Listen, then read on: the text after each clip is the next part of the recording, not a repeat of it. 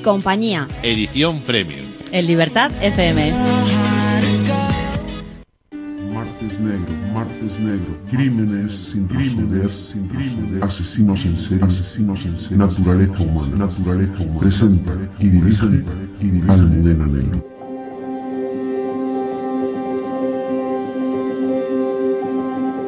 Muy buenas noches amigos de Martes Negro. Hoy nos vamos a un Martes Negro de historia porque los crímenes no son solo los actuales, han sucedido a lo largo de toda nuestra historia. La psicopatía, el interés por el poder, el despecho, el dinero, siempre han movido estos crímenes y ya saben que aquí no solo les hablamos del presente, o del pasado cercano, sino de también del pasado muy pasado. A entra ahora Carlos Prayón y les cuenta de qué vamos a hablar. Pedro I el Cruel. Adelante, Carlos. Pedro I de Castilla fue asesinado en un campamento militar, sito en la villa de Montiel por su hermano bastardo, Enrique de Trastámara, quien después de huir a Francia se había convertido en mercenario.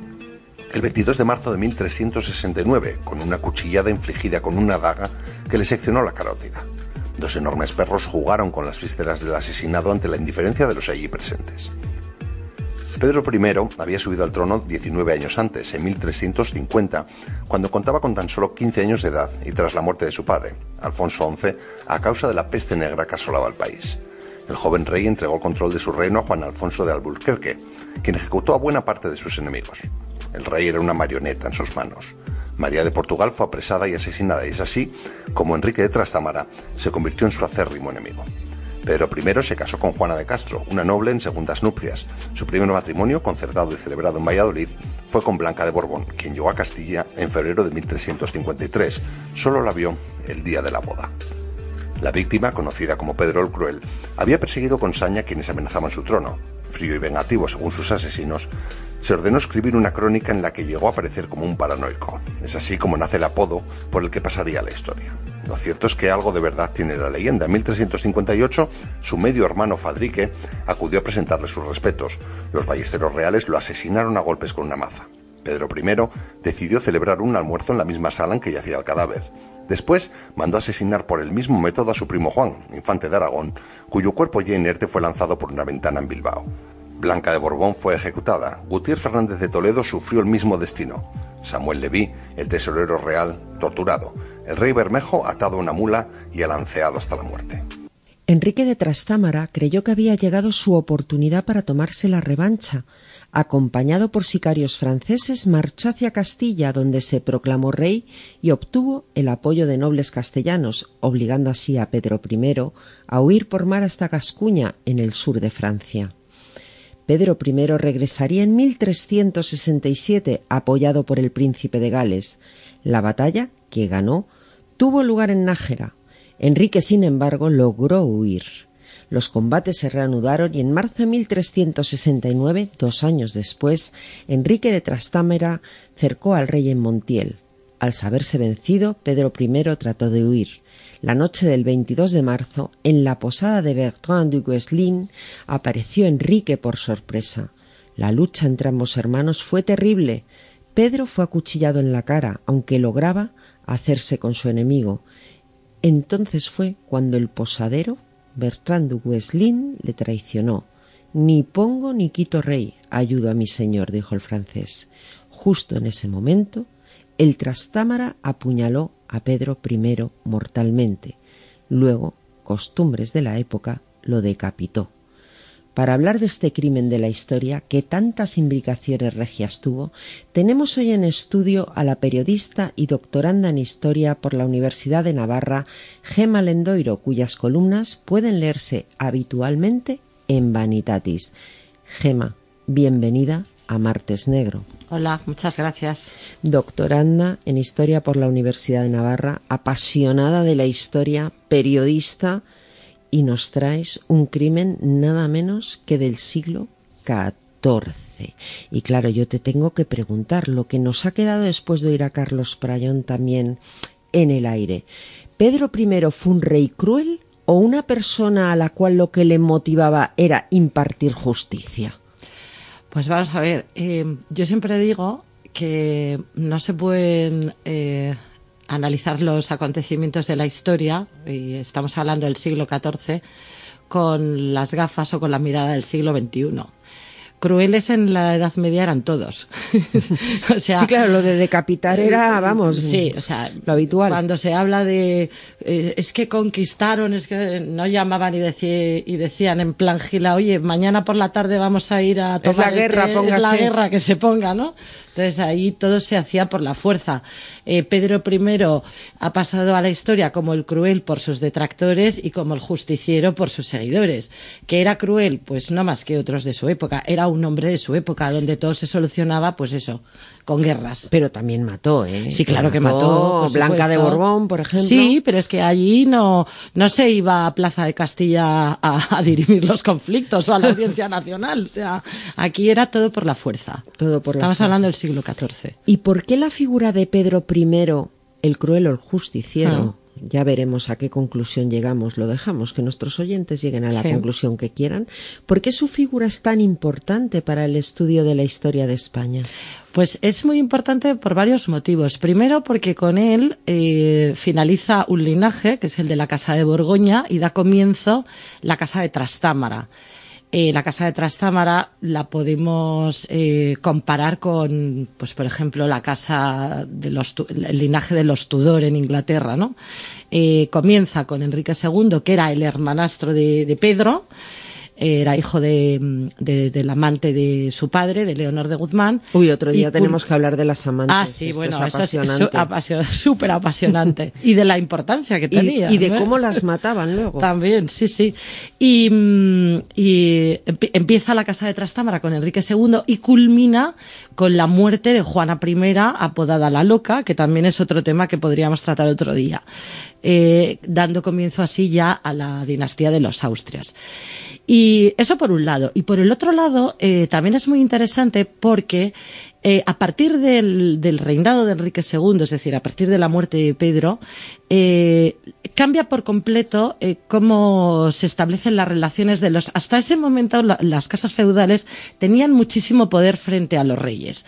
A partir de ahí, las cosas van a cambiar. Algo así como las baronías, ¿no? Vamos a ver, mm, sí, pero sobre todo que el rey no tenía tanto poder. Uh -huh. a, a, partir de ahí sí, empieza a haber un poder que culmina con la obra de los reyes católicos, que es cuando dicen aquí se ha acabado todo y los máximos poderes. Es que te me has adelantado, te lo iba a preguntar, ah, sí, porque perdón, yo perdón. sí sabía que sí, todo ah. esto culmina en Isabel y Fernando, que sí. tanto monta, monta tanto, es decir, los reyes católicos. ¿Por qué? Pues porque establecen eh, un sistema de monarquía autoritario que va a durar durante toda la Edad Moderna.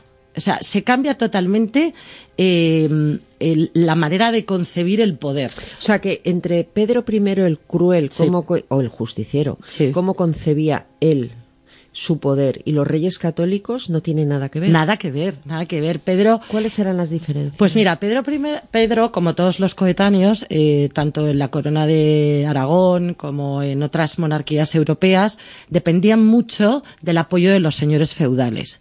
De hecho, Pedro eh, va a, a, a, tener apoyo en la guerra gracias a las alianzas que establece con la nobleza, con la nobleza baja. Por ejemplo, la casa de Alba, que en aquella época era una casa noble baja, no como como, sería después. Eh, entonces, eh, todo eso eh, modifica sustancialmente cómo se establece el, el, la manera de gobernar. Recordemos que Castilla en aquella época ya tenía sus cortes en Valladolid, estaba la corona de Aragón, que en aquella época era poderosísima, porque uh -huh. Aragón en aquel momento dominaba todo el Mediterráneo, no lo olvidemos. Y otra cosa muy importante, se establecen podemos hablar de la primera globalización. ¿Ah, sí? Sí. Cuéntame eso. Porque, eh, bueno, y luego me cuentas quiénes estaban en contra. Ah, vale. Eh, claro. Eh, podemos hablar de la primera eh, globalización porque las casas rea eh, reales en ese momento, para, va, va, vamos a situarnos. Tenemos una guerra necesitamos dinero porque claro porque las guerras hay, hay que, cuestan dinero. Mucho Esto dinero. lo sabemos hasta los que hemos visto Juego de Tronos. exacto de hecho es lo que lo que lo que hace que, que, que se arruinen eh, todas las monarquías. Entonces eh, ¿Cómo conseguimos establecer alianzas? Pues con otros monarcas. ¿Cómo? La mejor manera era a través de las bodas. Matrimonios. Los matrimonios. Por conveniencia. O sea, lo de, lo de, es que matrimonio por amor en el siglo medieval no existe. Claro, es que este se casó con una y solo la vio el día de la boda y luego no la volvió a ver nunca más. Nunca más, nunca más. Esto es muy interesante. A los dos días la abandonó. ¿Quieres que te cuente por qué? Pues sí, claro. Pues mira, hay dos teorías. Eh, yo me creo la segunda. Bueno, yo y la mayoría de los historiadores. Yo no soy historiadora todavía, soy in progress. Eh, pero tiene todo el sentido. Una dice que porque ella, eh, de camino a la boda, se lió con el hermanastro de su futuro marido, con Fadrique. que esto es crónica negra, no es- crónica rosa. no, no, esto es sálvame del siglo XIV, o sea, es, tra- es tal cual. Pero eh, eh, lo que los historiadores consideran que es más creíble es que, vamos a ver, cuando mm, se establece el pacto de matrimonio, el padre eh, de Blanca, que es el monarca francés, le otorga una dote, porque claro, aquí una mujer para ir al matrimonio tenía que Para que lo entienda la gente pasta. pasta, 30.000 florines, que no sé cuánto sería en euros, pero una Millones pasta. ahora mucho, mismo. mucho, mucho. Y a cambio, él le concedería a ella eh, ser la señora de, vaya- de varias comarcas como eh, Sepúlveda, bueno, varias, y con sus respectivas rentas, para que ella tuviera, como las mujeres no trabajaban, unas rentas de las que vivir.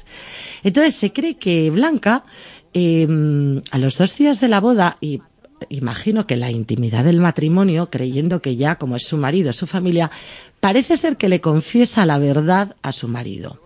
Que básicamente, básicamente es, Cari, mi, mari- mi padre no tiene un chavo. Hoy va. Ahora se entiende. Entonces, no te va a pagar. Pues chata, aquí entonces, te chata, quedas. entonces ¿para qué, te- para qué me he casado contigo? Si yo además estoy enamorado de otra mujer, pero María la, de Padilla. pero luego la apresan y la matan, claro, como Pobrecita, estaba mandado en el siglo XIV. que ni pincha ni corta, que la obligan a casarse en contra de su voluntad, porque ninguna se casaba eh, porque quería. O sea, ellas, en cuanto sangraban, como se decía en la época, cuando se hacían mujeres, eh, ya eh, con 13 años ya se casaban. Estaba permitido el matrimonio a partir de esa edad. Entonces se casaban con el que, con el que sus padres decidían. De hecho, a veces las comprometían nada más nacer. Entonces, nada, la abandona y claro, ahí se lía una de mil pares de narices. Y encima la encierra. Sí, sí, la, encierra. ¿Qué pasa? Eh, que hay algo con lo que Pedro no cuenta, y es que Blanca se chiva ¿A quién? a Inocencio VI, al Papa. Madre mía. Y con la Iglesia hemos topado. ¿Y qué pasó? Pues nada, que no te pongas nunca a un papa en contra. Porque No, no, claro. entonces eh, todo el pueblo de Toledo, eh, de manera supongo que bastante inesperado para, para, para la propia reina, se puso de parte de ella y comienza una guerra civil. Y luego, mm, volviendo al hilo de por qué es importante eh, la, la muerte de, mm, de, de- de Pedro y esta guerra, eh, que los historiadores llaman la primera guerra civil de Castilla, no confundir con la guerra civil española, España no existía en aquella época, lógicamente. Eh, mm, se me ha ido el hilo, ¿qué te estaba diciendo? Me, es- me estabas contando por qué era tan importante la muerte de Pedro I y cómo culmina en los reyes católicos y las sí, no, diferencias pero que hay. eh, eh, eh, lo que te estaba diciendo es que em, em, empieza la ah, sí, que empieza la guerra civil y Pedro tiene que tomar decisiones. La primera decisión que ti- porque Pedro, cuando hereda el trono se encuentra por Sí, era una un chaval. era un chaval de 16 años. Cuando hereda el trono se encuentra eh, con una pobreza impresionante por varios motivos. Por una pertinaz sequía, eh, porque no nos olvidemos, en ese momento está sucediendo la, la famosísima peste negra, que se carga un tercio de la población. Por otro lado, recordemos que tenemos a los moros en el sur, en el reino nazarí de Granada, que entonces era un poco más grande que la época de los reyes católicos. Y luego las revueltas de los nobles, es decir, Pedro tenía muchísimos frentes abiertos. Y claro, Blanca pide ayuda a los nobles y guerra, guerra, más guerra, más guerra, más guerra. Entonces, eh, su reinado estuvo basado básicamente en guerras. ¿Cómo se lo pasaban en Se el lo siglo pasaban XIV? fenomenal. Oye, ¿qué papel jugaban las diferentes monarquías hispánicas de la época con respecto a Europa? Porque claro, estamos hablando de España, pero Mm. ¿y qué pasaba en el resto de Europa? Pues mira, esto era lo que te iba a decir antes que se me ha ido el hilo. Una de las cosas que hizo de manera muy inteligente eh, fue fomentar el comercio. ¿Quiénes eran los grandes comerciantes de la época? Los judíos. Entonces eh, establece También se cargó a uno.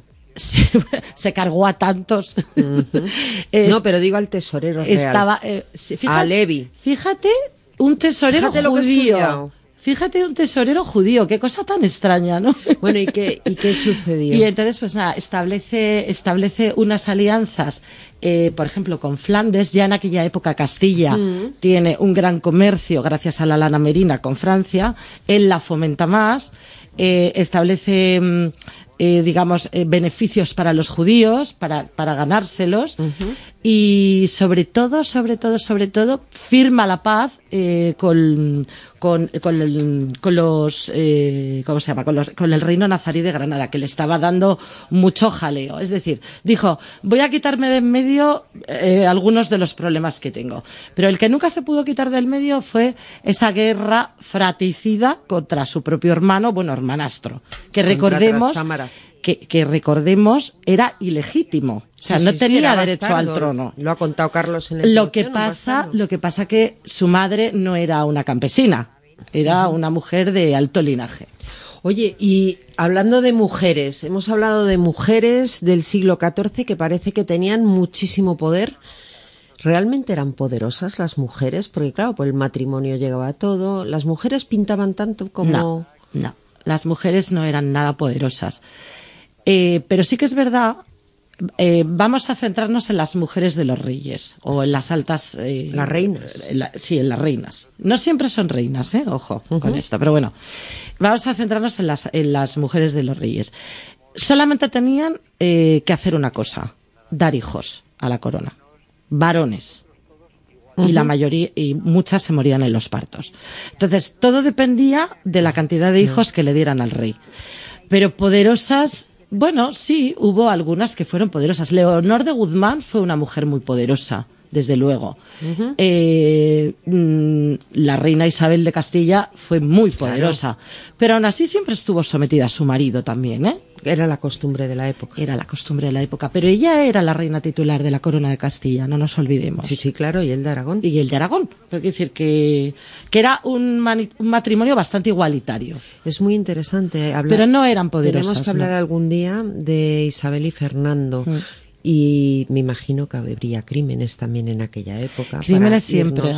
Que nos interesan mucho. Gema, estamos fuera de tiempo. Ha sido un verdadero placer. Yo espero que se te haya hecho tan corto como a mí, porque me han quedado mil preguntas en el tintero y a mí me encantaría que volvieras por aquí a traernos más pues crímenes de hace siglos y siglos. está lleno de está lleno de crímenes la historia. Pues ya sabes que aquí en Martes no eran nada pacíficos. Nos gusta porque queremos explicar que la naturaleza humana nunca cambia. Así pasen los años y vivamos donde vivamos. Lo que ha cambiado es lo que nos, eh, pues lo que nos eh, rodea, el derecho y la justicia, pero la naturaleza humana. La naturaleza humana es la que es. Gema Lendoiro, un verdadero placer. Gracias, y ustedes no se vayan porque vuelve Carlos Prayón ¿Y por qué? Porque como hoy nos hemos ido al siglo XIV, les voy a dejar con él despidiéndome de ustedes hasta la semana que viene, les va a hacer una recomendación de novela negra histórica. Sean muy felices hasta la semana que viene. Tras escuchar el relato del asesinato de Pedro I de Castilla, conocido como Pedro el Cruel, nada como recomendarles algunas novelas de crónica negra histórica que creemos disfrutarán mucho. Metrópolis, de Philip Kerr. En 1928, Berlín vive sus últimos días de desenfreno antes de la caída de la República de Weimar. En medio de toda esa vorágine se encuentra Bernie Gunther, un joven policía que acaba de incorporarse al equipo de homicidios. Su primer trabajo consiste en investigar las muertes de unas prostitutas a las que les han arrancado el cuero cabelludo. Cuando apenas ha empezado a estudiar el caso, aparece un nuevo cadáver y poco después salen a la luz los ataques criminales a otro grupo marginal, el de los veteranos de guerra tullidos que malviven en la ciudad. Ante la indiferencia general, Gunther es uno de los pocos que cree que todo el mundo merece justicia. El asesinato de Sócrates, de Marcos Chicot. Esta novela, finalista del Premio Planeta en el año 2016, gira en torno a la muerte del filósofo Sócrates. Grecia, siglo V a.C. Un oscuro oráculo vaticina la muerte de Sócrates. Un recién nacido es condenado a morir por su propio padre. Una guerra encarnizada entre Atenas y Esparta de Sangra Grecia. En esta novela su autor recrea magistralmente la época más extraordinaria de nuestra historia, madres que luchan por sus hijos, amores imposibles y soldados tratando de sobrevivir, se entrelazan de un modo fascinante con los gobernantes, artistas y pensadores que convirtieron a Grecia en la cuna de nuestra civilización. Asesinato en Kensington Gardens, de Anne Perry. Londres, 1899. El jefe del Departamento Especial de la Policía, Thomas Pitt, recibe una llamada de Buckingham Palace.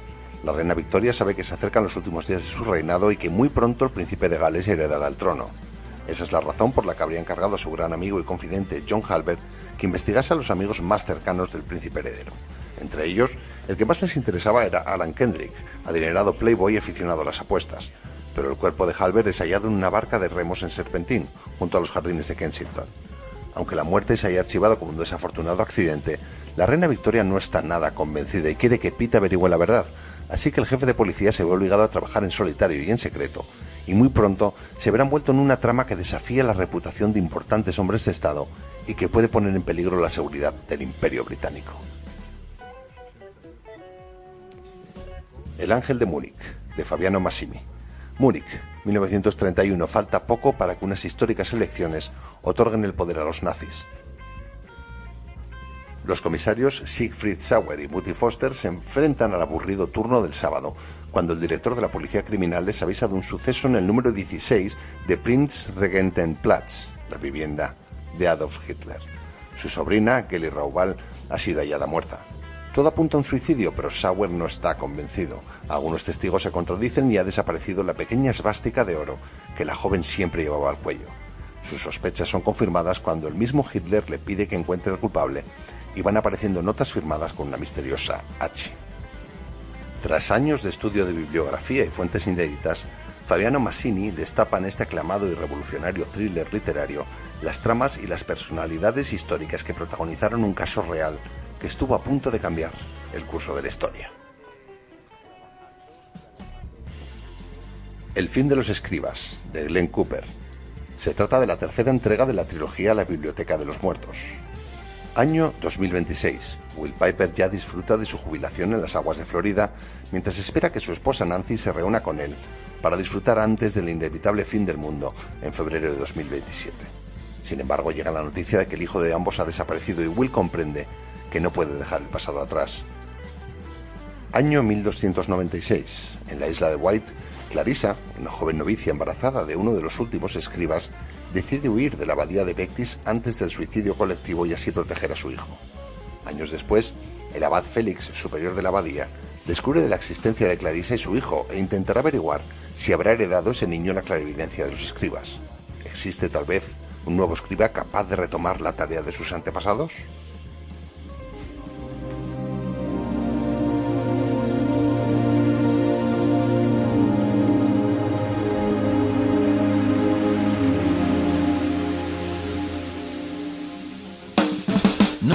Libertad presenta el programa Bienvenidos, un programa hecho con alma y corazón y muchos colaboradores de lujo con diversidad física e intelectual, pero con una voz que les va a hipnotizar.